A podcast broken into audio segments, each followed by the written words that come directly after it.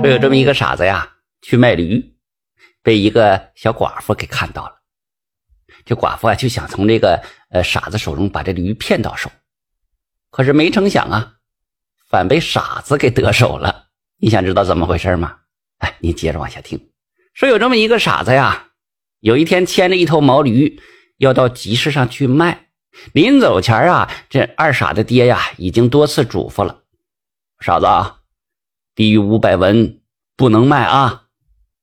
二傻子笑着点头，就记着了，爹，我不不会弄错的，是少于五百文，我不不卖。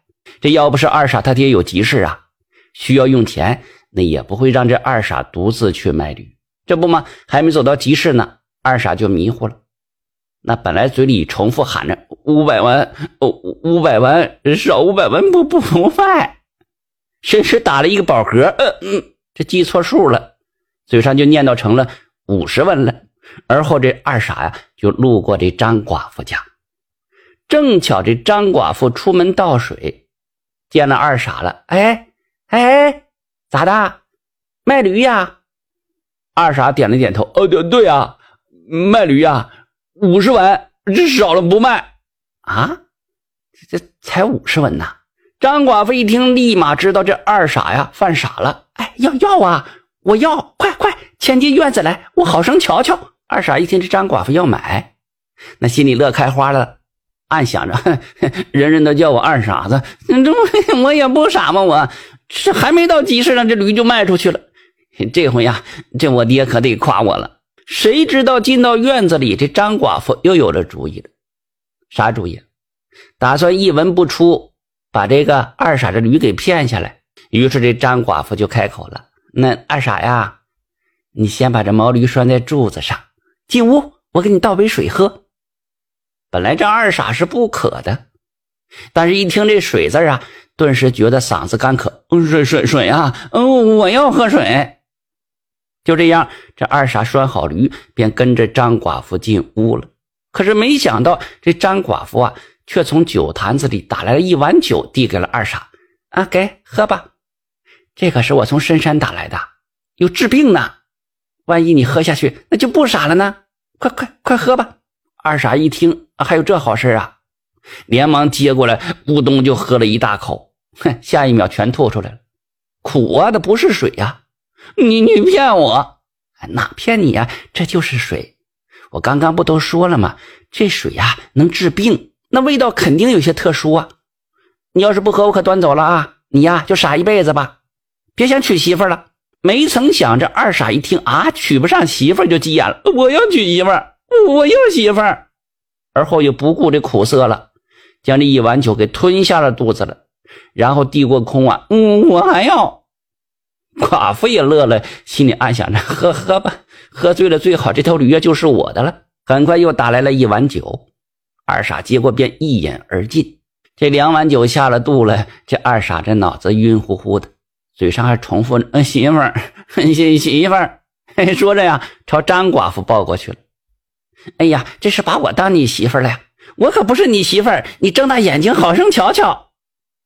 可是那二傻子已经完全醉了，哪里变得轻啊？就像那流氓一般，哎，还撅着嘴要亲这张寡妇。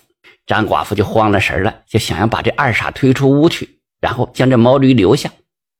然而啊，这二傻脑袋不灵光，但是却长得膀大腰圆的，压根儿就推不动。更可气的是，这二傻力气大呀，逮着这张寡妇就是一顿猛亲呐。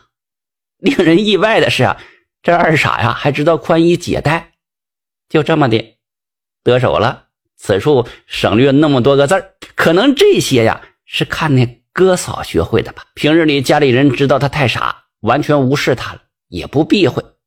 殊不知啊，二傻虽然傻，却记在了心间了。嗨，如今那照葫芦画瓢，那张寡妇心里苦啊，不断的挣扎着。嗨嗨，奈何力气小，他也不敢喊叫啊。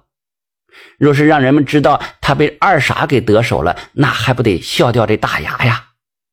所以这张寡妇打掉了牙，往肚子里一咽，嗨，自作自受。事后啊，这二傻便醉醺醺的出门了。走了一阵，嘴里突然喊出一句：“啊，我我毛毛驴呢？”而后又回去寻着毛驴儿，就再次进到张寡妇的院子里，一见耶呵，衣衫不整，坐在门前抱头痛哭呢。这迷糊之下，二傻又冲上去了：“媳妇，我又来了！”啊！张寡妇抬头看，是满脸泪痕，嘴里叫哭：“ 我这是造了什么孽呀？”哎，就这样，此处又得省略那么多字了。二傻又一次得手了。本来这张寡妇啊是想骗走二傻的驴，谁知道损失两碗酒不说，还让自己受了两次苦。更可气的是，这二傻最后啊还把驴牵走了，还煞有其事。嗯嗯，那什么娘子啊，我到集市上去卖驴，你在家等着我啊！哈哈。张寡妇一听这话呀，两眼一黑，栽倒在了地上。这二傻呀，并没走到集市上。而是走了一阵呢，便找了个舒服的草堆睡觉去了。都傍晚时分了，二傻才醒过来，晃了晃脑袋，见这天色已晚，便把毛驴牵着往家赶了。晚上，二傻他爹看见二傻牵着毛驴回来，还以为他没能卖出去呢，也就没有怪他，只是苦了那个张寡妇，是越想越生气，却是又是无可奈何。你总不能上衙门告状吧？那这事儿说出去，那得多丢人呢！哈哈，故事啊取材民间，含虚构成分，并非宣扬封建迷信。若是各位喜欢呢，欢迎点赞关注，祝您幸福常伴，远离灾祸。